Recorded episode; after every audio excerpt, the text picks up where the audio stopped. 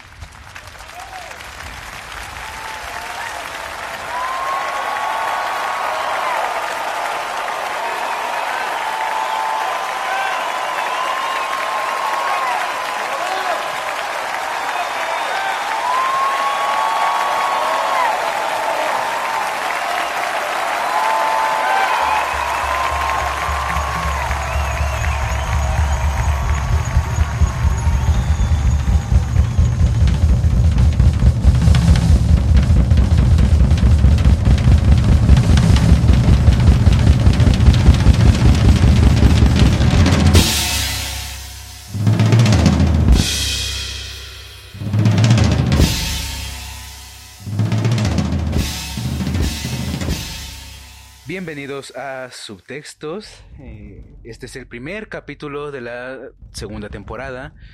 Estamos haciendo este capítulo desde nuestras casitas porque pues eh, cuarentena. No salgan de su casa, perros. este cochino virus nos ha hecho replegarnos a nuestras casas, pero pues seguimos trabajando, seguimos haciendo este programa, pues un poco también para que ustedes tengan algo más que noticias aterradoras sobre el coronavirus y... Y para que vean cine. Para que vean cine justamente, ¿no? Que es también una, una manera de desestresarse de todo este caos mediático que hay. Y bueno, vamos a empezar con esta segunda temporada. Tenemos muchas películas, bueno, ocho películas por analizar y pues pronto irán sabiendo de cuáles se tratan estas películas. La película de la cual vamos a hablar de hoy es Birdman, o La inesperada virtud de la ignorancia, es su título completo, en, español y en inglés. bueno, Birdman fue una película que se estrenó el año de 2014. Tiene como actores a Michael Keaton como Birdman, como Regan Thompson, a Edward Norton, Emma Stone y a Zach Galifianakis Cabe mencionar que pues esta película le fue como muy bien en los Oscars, ganó cuatro estatuillas, eh, entre ellas pues mejor director Alejandro González Iñárritu, ganó el Oscar a mejor película, mejor cinematografía y mejor guion original. Cabe resaltar de estos premios pues esta hermosa fotografía de Emanuel Lubezki, pues pues esta, esta técnica que es como este falso plano secuencia en el cual pareciera que toda la película está, está filmada en una sola, una sola escena. Una sola escena. Lo cual es un, es un reto técnico porque pues hay que igualar colores, hay que igualar temperaturas y todo eso. Es una película de capas, ¿no? Podemos analizarla como en diferentes capas. Su, su capa más es como los ogros. Este, Como las cebollas o el, o el helado napolitano. pues sí, en, en, en su crítica, en su análisis más externo, vamos a decirlo, no es más que una crítica hacia este cine en masa, ¿no? Que tiene mucha popularidad, totalmente yéndonos por un momento hacia la muy querida Marvel por muchos. Claro, ¿no? Está esta parte en la cual el personaje de Birdman le dice que eh, incluso se lo dice a la audiencia, ¿no? Se lo dice directo a la cámara. Ustedes es lo que aman, las explosiones, el fuego, las llamas. La pornografía vendible. Exacto, no una película aburrida. creo que también es una película que critica el esnovismo, eh, que critica a los críticos, que también lo critica en un nivel más profundo, pero en este nivel como superficial critica este esnovismo y esta eh, farsa que, se vive como en toda esta, en esta meca del teatro que es Broadway y de seguro se vive en otros lados, ¿no? En Hollywood seguro hay ese esnovismo, aquí en México debe haber ese, ese grupo snob, que, se congratula de hacer cine de arte y... Los mamadores de la cinética. Exacto, ¿no? Es, esa gente. Entonces, esa es como la, la, la premisa superficial de Birdman. Sin embargo, tiene otro. Tiene otras capas. Sí, de hecho, bueno, con esta premisa, como tú dices, con este tema super, esta capa, esta capa de logrito, no la más externa, que desde un lugar tranquilo, cómodo, esta crítica con su martini, espera a que otros se arriesguen, en este caso Reagan, ¿no? Y es lo que se exige y, y bueno, eso que se hace lo exigimos desde un ojo crítico. Pero también lo podemos llevar a la vida real, que era como lo que te comentaba, ¿no? Antes de que comenzáramos a grabar. De que nosotros hacemos nuestras opiniones en cómo la gente lleva su vida y lo hacemos nada más desde este aspecto de lo estás haciendo mal. Pero no importa en cómo yo esté llevando mi vida porque soy espectador de ti y yo espero algo, expecto. Está ahí a la expectativa.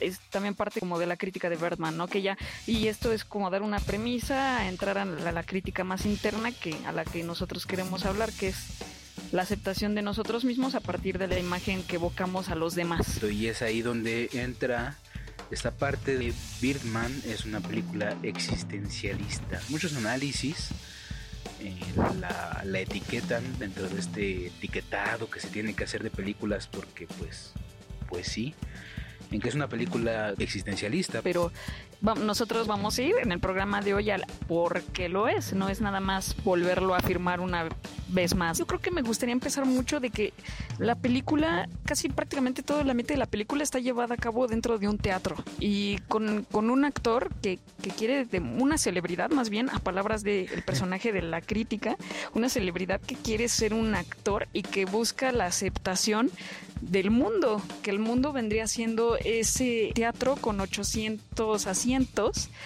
Para los espectadores. Me gustaría em- empezar desde ahí. Ahorita que, que apuntas eso, era, una, era un pensamiento que se me estaba viniendo a mi mente. Aunque está hecha como en un teatro, la película es muy laberíntica. En parte porque está filmada con este falso plano secuencia, pero no estamos, casi nunca estamos en el teatro, en, en, en, en la escena, Tras ¿no? Tras- estamos tras bambalinas y se pues es estar en las entrañas del teatro y ver que es un laberinto y que eso le causa como muchos problemas también a los actores, ¿no? Porque es eh, el, el sentirse atrapados como en esa parte, ¿no? Es, es sentirse atrapados dentro de sí mismos para poder querer salir y ser lo que eh, los espectadores, los demás esperan que sean actores de verdad. Pero vamos a quitar la palabra actores, ¿no? Porque como sea, ya como sabemos subtextos, hablamos de cine sin hablar de cine. Es esta metáfora de estar atrapado dentro del teatro, pero querer salir al escenario para poder salir y ser lo que los otros esperan que seamos. Que eso es lo que pasa en la vida real, ¿no? A final de cuentas, eh, nosotros buscamos la aprobación de los demás para poder sentirnos alguien. Sí, claro. Entonces, pues justo eso es lo que pasa con los actores principales, ¿no? Con Regan, que es esta celebridad, otrora superhéroe o actor de películas de superhéroe, que incluso en esta crítica al cine de superhéroes, eh, Birdman, que es esta voz que le habla, esta conciencia, le dice, nosotros empezamos el camino, estos no son nada sin nosotros, debimos habernos quedado ahí, y, y al final de cuentas se convierte como en este fantasma que tiene Regan de, de lo que pudo haber sido y no fue porque tal vez estuvo en el momento, en el momento incorrecto, ¿no? Siento que la voz también es el, el miedo hablando, ¿no? Pero el miedo de nosotros mismos hablando, de querer salir y ser aceptados tal cual somos a partir de nuestra primera esencia, si es que así lo pudiera decir. Porque este Birdman es la primera impresión que dio Reagan, pero ya no es parte de esa impresión, ya es la esencia, o sea, él, él ya no es Reagan, él es Birdman. Pero para esas personas en las cuales buscamos esta identidad y esta aprobación, Reagan ya ni siquiera es Birdman. Para estas nuevas generaciones, como dice su, su, hija en algún momento, ¿no? Para las redes sociales, o sea, él, él no está abierto a las redes sociales, él, él desprecia Twitter, no tiene página de Facebook, y para esa gente que es la que debería importarle, según Sam, pues no es nada, ¿no? Y a final de cuentas, Birdman para los jóvenes no es ni, ni Reagan ni Birdman. Y creo que también es algo importante, ¿no? Ya que esta, esta esencia que se le da a Reagan por la audiencia eh, ya es algo que está olvidado. Y también es como un, pues volvemos a lo mismo, ¿no? Es este fantasma que tiene de su identidad pasada. y lo que busca es tener una nueva identidad. Sí, pero más bien quiere, quiere separarse, ¿no? Porque es como si su identidad fuera totalmente una dualidad. El que es él, el que es él y quiere demostrar que es él, pero también es eh, el otro él su, bueno, su dualidad del otro él, el otro que es percibido por los espectadores, ¿no? Y es así de, güey, no vas a dar un buen papel porque eres Birdman. O sea, eres un actor de película de superhéroes. Y pasa, digo, volviendo a la película un poco, pasa cuando está en la cantina, que nadie, nadie se acerca a él, nadie lo reconoce, hasta que una familia se acerca, ¿no? Y el el hecho o la, la, manera en que tienen de reconocerlo, pues es, es, es Birdman. Y es la parte que quiere separar él. Él quiere que sea reconocido como lo que habíamos hablado al principio, ¿no? Como un artista. Sí, y ya, bueno, y a partir de eso, que la gente se acostumbró tanto a la imagen de este, de este, de este personaje, perdón, de Birdman, que cualquier otra cosa que él quiera intentar ser no va a ser más que saltos para llamar la atención, ¿no? Y lo van a ver como una broma, como gritos desesperados, gritos de ahogados para poder ser notado. Y lo vemos en las escenas de los primeros dos preestrenos donde Edward Norton, que su personaje es Mike, tiene esta erección según porque este personaje está tan, está tan metido en la percepción que la gente tiene de él que él cree que ese es el mismo. Y que, bueno, aquí un pequeño paréntesis, de seguro a Edward Norton le dijeron, güey, actúa de ti mismo. y fue un chico chocante porque dicen que es de los actores más difíciles para trabajar, ¿no?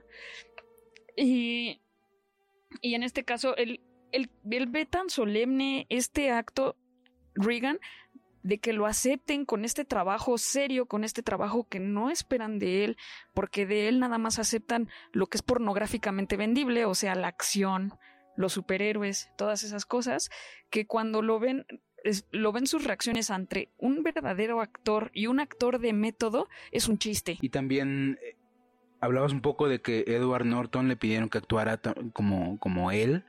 Yo creo que también a Michael Keaton le dijeron, pues acuérdate de cuando eras Batman, ¿no? Digo, hay que recordar un poco. Eh, este Michael Keaton fue el primer Batman, el que, como Birdman lo dice, abrió brecha para que toda esta explosión de cine de superhéroes y de efectos especiales, pues fuera una realidad. ¿No crees que Michael Keaton en algún momento también se habrá sentido como como Regan? Pues posiblemente porque yo después de Batman no, no lo ubico en algunas otras cosas. Bueno, sí, alguna película muy sentimental, Ah, pues la de lo mejor de mi vida es con él, ¿no? Es donde él es un enfermo de Tiene cáncer. Sí, sí, sí. Ajá, nada más lo recuerdo. Ahí es una película muy lastimera que dices, ay, por favor. Entonces, hasta Birdman es que lo vuelvo a ver y, y sí dices, ah, buen actor. Y también hablando de esta crítica despiadada y de este intento por este por estas celebridades de ser de, actores de, ser actores, me vino mucho a la mente lo que pasó con los Oscars, ¿no? En esta en esta versión más reciente que excluyeron de manera grosera a Adam Sandler y a Jennifer López. Ah, claro, castigados por haber hecho este cine, de comedia prácticamente, prácticamente todo, en todas sus carreras y cuando sacan algo nuevo algo interesante. Algo y algo que, merecería ser, ser reconocido por la, academia, ¿no? no solo la academia, cualquier entidad que tenga la autoridad de poder premiar películas. Exacto, ¿no? Y no fue reconocido, al final de cuentas, y lo dijeron muchos, ¿no? es un castigo porque, pues, durante mucho tiempo estuvieron haciendo este cine que, pues, que no aportaba nada según ellos. Es como son como ejemplos claros de este de esta búsqueda que tenemos no solamente los actores o estas celebridades por eh, buscarse un nombre de, artistas o ser eh, reconocidos por su talento actoral, sino está en todos, en todos esta parte de, de, de, buscar ser reconocidos por alguien o por algo. Y a partir de, esas, de esos reconocimientos es que nos identificamos y nos creamos una identidad nosotros mismos.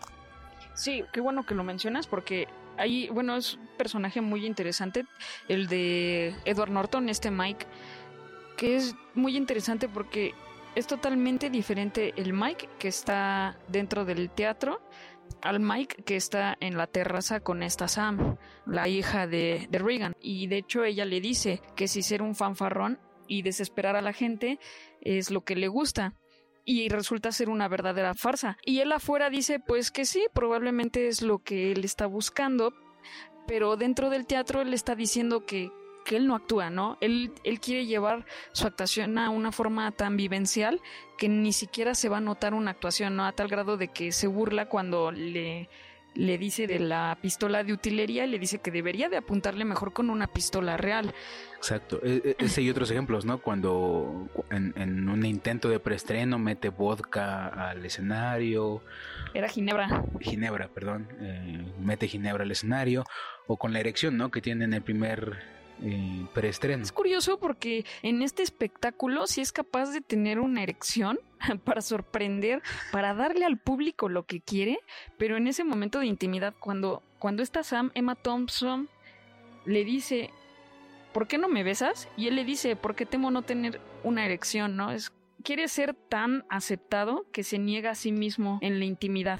Y, también es parte de eso, ¿no? Edward Norton es, esta, es este actor, es, el, personaje de Edward Norton es la imagen viva, pues de estas personas que siempre tienen que estar aparentando siempre tienen que estar creando un personaje, podría decirlo así, para poder desenvolverse en, en, la realidad, no en su, en su, en su hábitat. Tienen que hacer que su actuación raye con la realidad para que sean aceptados y sean eh, loados por los demás a partir de lo que no son ellos. Y están tan metidos en ese papel, eh, estas personas, que cuando están con ellos mismos o con las personas con que pueden intimar o tener algo de intimidad, confianza, vamos a decirle así, no se dan cuenta que pueden ser ellos mismos o les da miedo ser ellos mismos. Y es importante contrastar, ¿no? A Mike con este Regan, porque Regan quiere hacer lo contrario, ¿no? Él lo que quiere es darse a conocer como es, o sea, él, él no busca generar un, personaje, él ya tuvo un personaje que era Birdman, ahora quiere darse a conocer como, como Regan Thompson. Y creo que ahí es donde cae esta rivalidad que hay entre, entre Mike y entre Regan, ¿no? Que siempre están como en este constante conflicto de que justo mientras uno quiere ser como lo más real posible y lo más sincero posible con el público y con los que está con los que lo rodean pues porque ya tuvo esta parte de que de que era falso de que era Birdman eh, Mike quiere ser todo lo contrario. Sí, y también son dos partes, son dos personajes que están totalmente con, una dualidad completa, como lo había hablado desde el principio, lo que son ellos mismos y lo que son a ojos de lo que son a ojos de los demás. Y es curioso porque Mike es el aceptado, el fuerte, es el que es a ojo de los demás y el que quiere, lo que quiere ignorar es quién es el mismo. Y en el caso de Regan es todo lo contrario, ¿no? Él mismo es la parte ignorada, pero que quiere llegar a ser, ser visto, ser notado por los demás, o sea, ser, ser él a ojos de todos, y la parte de que, pues, fue ese actor Birdman, ese alter ego suyo, que es esa parte ignorada. Pero finalmente fue este Regan el que logró poder juntar esas dos partes de su dualidad, ¿no? Y poder ser él por completo.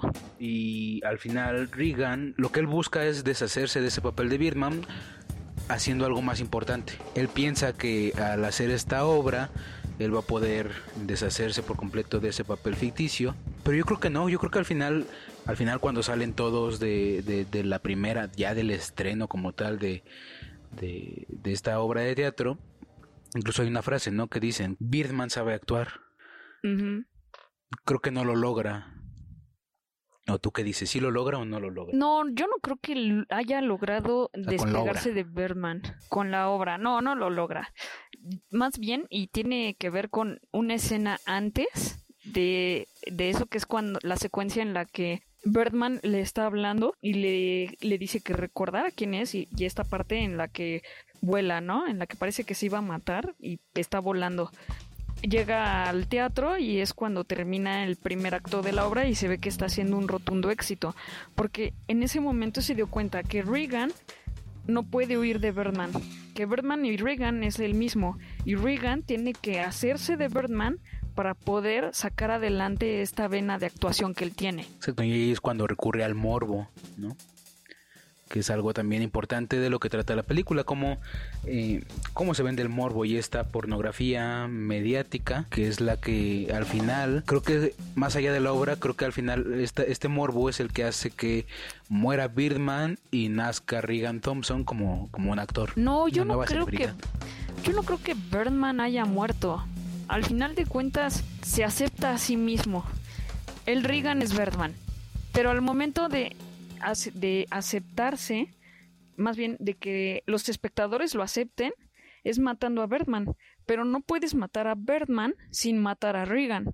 Entonces es cuando se dispara en la cabeza. Y la gente no ve que Reagan haya matado a Birdman, sino siguen viendo esto. Birdman puede actuar. Tan real que se dispara, ¿no? Que, es capaz de dispararse. Y pues ahí es cuando, desde, desde mi punto de vista, nace Reagan Thompson como ya el actor.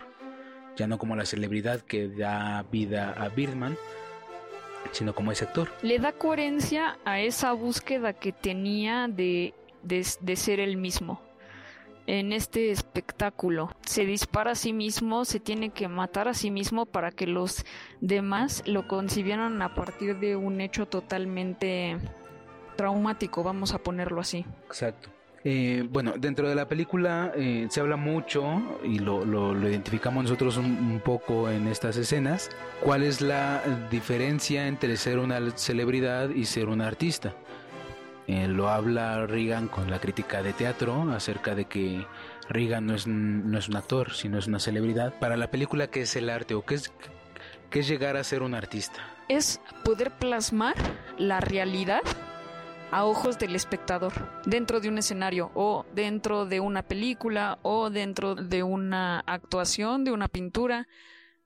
Específicamente Aquí es el teatro. Y a final de cuentas volvemos a lo mismo. Birdman es ficción y por eso esta crítica de teatro no toma como alguien eh, verdadero, no toma como alguien serio a, Reagan, ¿no? Porque siempre estuvo haciendo este cine de, superhéroes. Y justo en la película no hablan de otros proyectos, ¿no? De que, que haya hecho Reagan después de Birdman. Y es algo que busca en todo lo largo de la película retratar la realidad, pero lo que quiere la audiencia no es eso. Lo que quiere la audiencia es pues el simple morbo.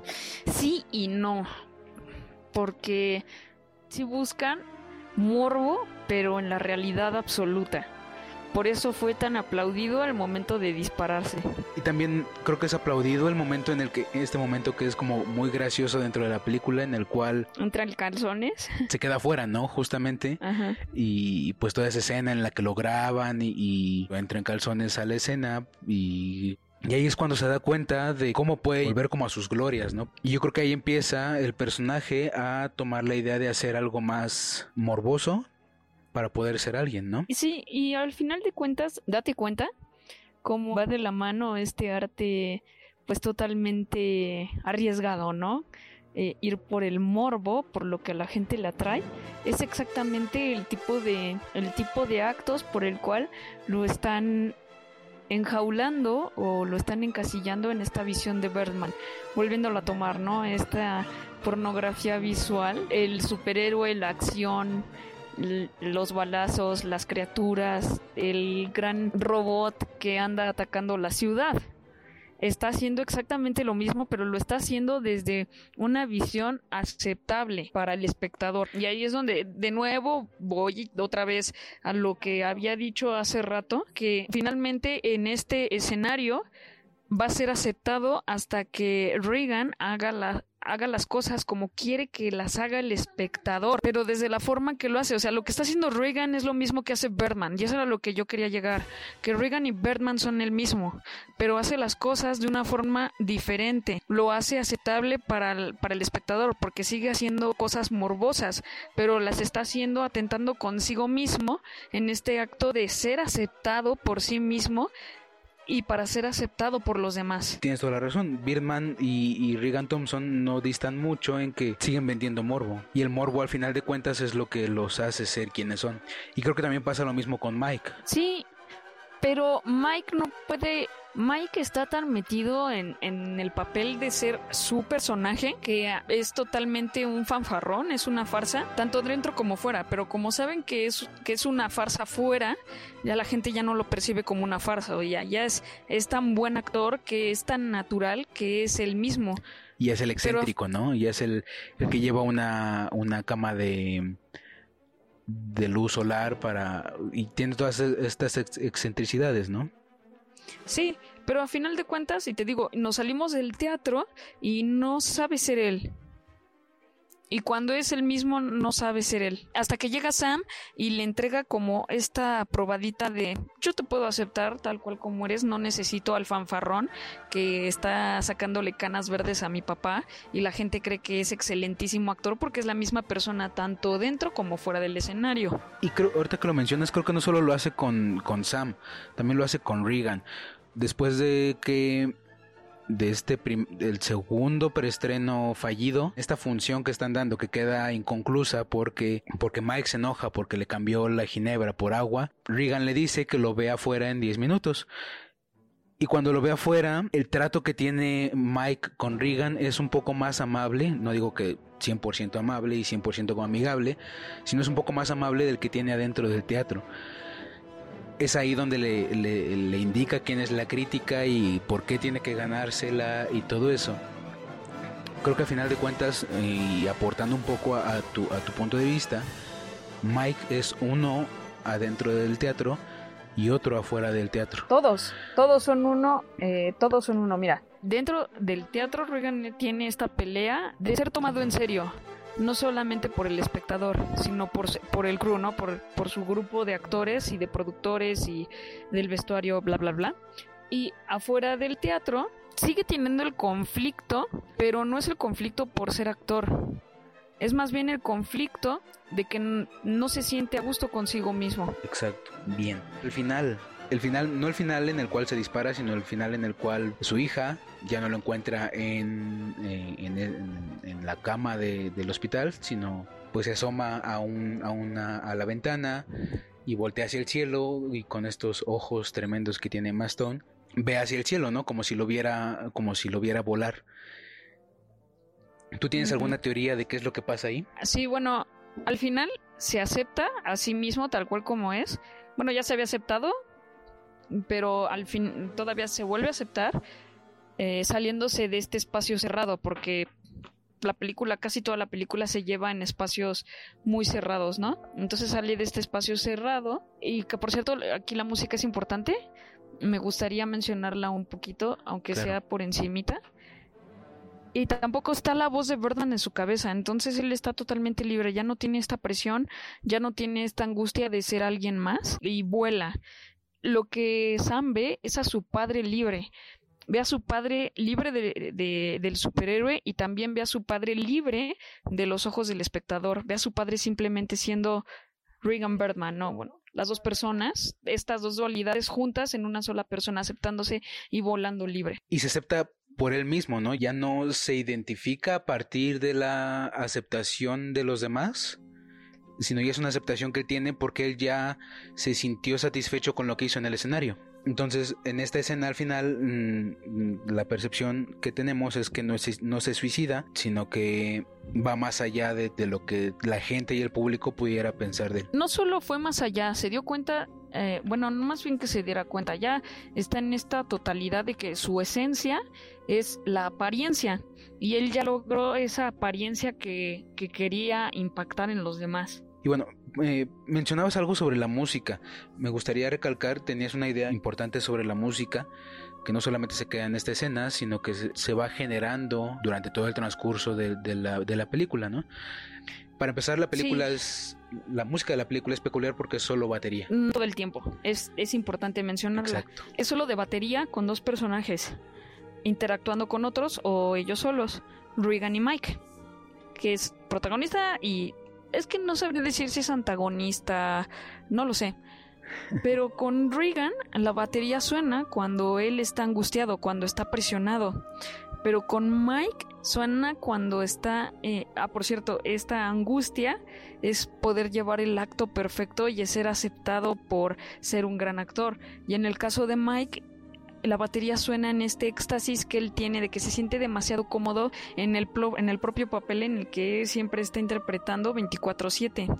Y por otro lado está la música de Vals, que es este la música que le ponen a Reagan cuando se siente en armonía con esa parte de él que es Birdman, esa primera impresión que dio al mundo. Que es justo, ¿no? Cuando vuela, cuando está en Nueva York después de la peda que se pone y al final, ¿no? Cuando vuela de, del hospital. Y creo que es algo importante, pues porque al final, y hablando un poco de técnica, la música también nos empieza a, o nos da pistas para poder entender al 100%, bueno, si no es que al 100%, de mejor manera esta película. Entonces sí, el, el vals es como esta parte en donde se siente él a gusto y tranquilo con lo que está haciendo, como Regan Thompson. Y, y, oye, ¿y para ti qué significa esto de la inesperada virtud de la ignorancia? Desde mi punto de vista y desde este análisis que yo pude hacer, eh, la virtud de la ignorancia, pues eh, creo que yo pude hacer la parte un poco superficial de este título, pero es la, la ignorancia que tiene este Regan en cuanto a su papel como director en esta obra de teatro. Al final de cuentas, eh, se podría, desde mi punto de vista, eh, se podría traducir como esta suerte de principiante que tiene, parte por la ignorancia que tiene, porque no ha tenido como esta experiencia de dirigir, de que las cosas le salen bien, ¿no? Y al final de cuentas su, su ópera prima dentro de, del teatro, pues es todo un éxito. ¿Para ti qué Claro. significaría? Para mí, de que en, este intento patético para el espectador de querer interpretar un papel eh, filosófico y en, al momento en el que atenta contra sí mismo, logra esa virtud de de verdad dar lo que se espera, lo que no se está esperando al mismo tiempo. Porque aunque ya saben que los va a decepcionar, van a, va- aún así van por morbo, ¿no? Por a ver qué hace este. Entonces, de una forma u otra esperan algo. Y él en esta ignorancia de, de que va a modificar la visión, se dispara y lo demuestra como una virtud. Creo que me gusta más tu explicación que la mía. Y creo que estaba en lo correcto al decir que la mía era más superficial y la tuviera un poco más profunda. Ay, cálmate. Bueno, y también quiero mencionar que, que le dio coherencia a la palabra y al acto, ¿no? A la palabra de que él quería hacer una buena obra de, de teatro y pudo actuar una buena obra de teatro, pero recordemos, lo logró solo después de que entró en armonía Birdman con Reagan, no cuando Reagan quiere despedirse de Birdman para poder ser Reagan, sino ya cuando Reagan y Birdman son uno solo, ¿no? Ya es la percepción de los demás, Birdman sabe actuar. Hasta ese momento es cuando se mostró virtuosamente ignorante o ignorantemente virtuoso. Digo, solo como para aclarar, podríamos explicar estas escenas en donde está armonía, creo que, creo que justo como tú lo dices, ¿no? Cuando no están discutiendo Birdman y Reagan, ¿no? Porque todo el, todo el tiempo se la pasan discutiendo. Mientras Birdman le dice que pudo haber sido alguien, buena, bueno, una gran celebridad y pudo haber seguido haciendo películas de Birdman. Esas partes están en conflicto, ¿no? Y siempre están como en este pique. Y creo que las, las partes en donde Birdman Reagan son uno mismo, es cuando Reagan utiliza sus poderes de Birdman de manera pacífica, ¿no? Que puede volar, que puede irse al cielo y todas esas cosas, ¿no? Sí, claro, porque es en el momento en el que ya no está peleando contra esa naturaleza que los demás captaron en él de primera forma. Ya no quiere ser la figura que él se concibió de sí mismo. Ya es lo que los demás notaron de él en un inicio. Exacto. Y bueno, en esta como análisis de Sartre sobre de que la apariencia es la esencia, es cuando lo logra, cuando llega a esta armonía total, ya no es ya no es esa dualidad, se da cuenta que esa percepción es la esencia de él y es cuando te digo llegando a la conclusión de que Birdman y Reagan son la misma persona y solo así logra pues trascender, ¿no? trascender justo, ¿no? Y bueno, pues eh, este sería como un poco... eh, esta película tiene como muchos análisis y muchas lecturas que le podemos de dar. La que nosotros tratamos de hacerle fue pues a partir del existencialismo. Creo que la recomendación sería, igual que lo hicimos con, con Hair, ver esta película con Sartre, Con el, se- ajá, acompañando con el ser de la nada. un poco de Heidegger y esas cosas existencialistas para poder entenderla un poco más a fondo. Y, bueno, y aún pues, así siento que nos quedamos cortos. Sí, esta película da como para mucho más, pero igual tendríamos que ser un poco más eh, técnicos en muchas cosas. Y pues, bueno, vean esta película, es, es muy, es muy buena. Más allá de los Oscars que ganó y de que pues el director es un eh, compatriota mexicano, este vale la pena verla pues por todo, ¿no? Desde la técnica cinematográfica, desde la historia es simple, o sea, la historia pues en un principio es simple, ¿no? Que sabes de, de- relatar historias y de crear historias, no tiene un conflicto muy grande ni, ni muy em, Pero siento que lo mismo que como está llevada como plano secuencia, es muy rápida, ¿no? Entonces el, el público no, el público no se pierde. Entonces yo creo que eso es interesante con estas películas que son como totalmente plano secuencias. Te obliga a estar totalmente atento, porque si quitas la vista, ya te perdiste. Decías que había un, eh, un guiño a, a Resplandor. Ah, sí, bueno, antes de comenzar. Cuando termina el segundo eh, preestreno, se va la cámara y se ve un pasillo largo y angosto y el tapete es el del hotel del resplandor. Del Overlook, ok. Vean esta película, sigan viendo cine. eh, estaremos intentando subir eh, capítulos de esta segunda temporada cada, cada semana para que ustedes se distraigan un poco. Eh, cabe resaltar que pues estamos en nuestra casa y no estamos en una cabina, entonces eh, si hay ruidos externos, cada quien en su casita, si hay ruidos externos pues es porque estamos en nuestra casa y no podemos controlar y no podemos tener como eh, estas cosas que, que hay en cabina que impiden que haya ecos y sonidos, entonces pues disfruten que, que disfruten de esos sonidos. eh, por ahí pongan en los comentarios qué, qué sonidos de animales escucharon. y pues vean cine. Es, es lo que. Porque el cine, el cine y el arte nos va a salvar de estar eh, encerrados. Encerrados. nos va a humanizar un poco en este ambiente deshumanizador. Y pues. Nos vemos en la próxima. ¿Algo que quieras decir, Adriana? No, nada más, solamente no olviden que este es un proyecto estudiantil, 100% y orgullosamente UASEMITA. Exacto, y aunque no estamos en, la, en, en las instalaciones de la UASM, pues eh, sigue siendo un proyecto UASMita.